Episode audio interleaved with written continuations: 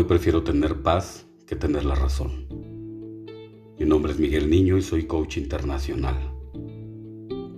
El mapa no es el territorio, dicen John Grinder y Richard Bandler. ¿Cuántas veces has perdido el tiempo en una discusión estéril que nada te ha producido por defender tu mapa disfrazado de razón? ¿A cuántas personas has dejado en el camino por no respetar su punto de vista defendiendo tu razón? ¿Cuántos han conocido tu ira, tu enojo, tu necedad de imponer tu derecho de creer que tú siempre tienes esa, tu razón? Haz un balance de tus pérdidas por los retiros que genera defender tu razón. ¿Cuánta razón hay en considerar que el otro también tiene su razón?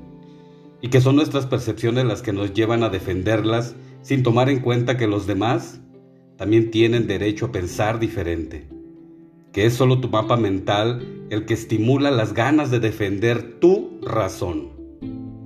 Es por eso que hoy, yo, yo prefiero tener paz que tener la razón. Gracias.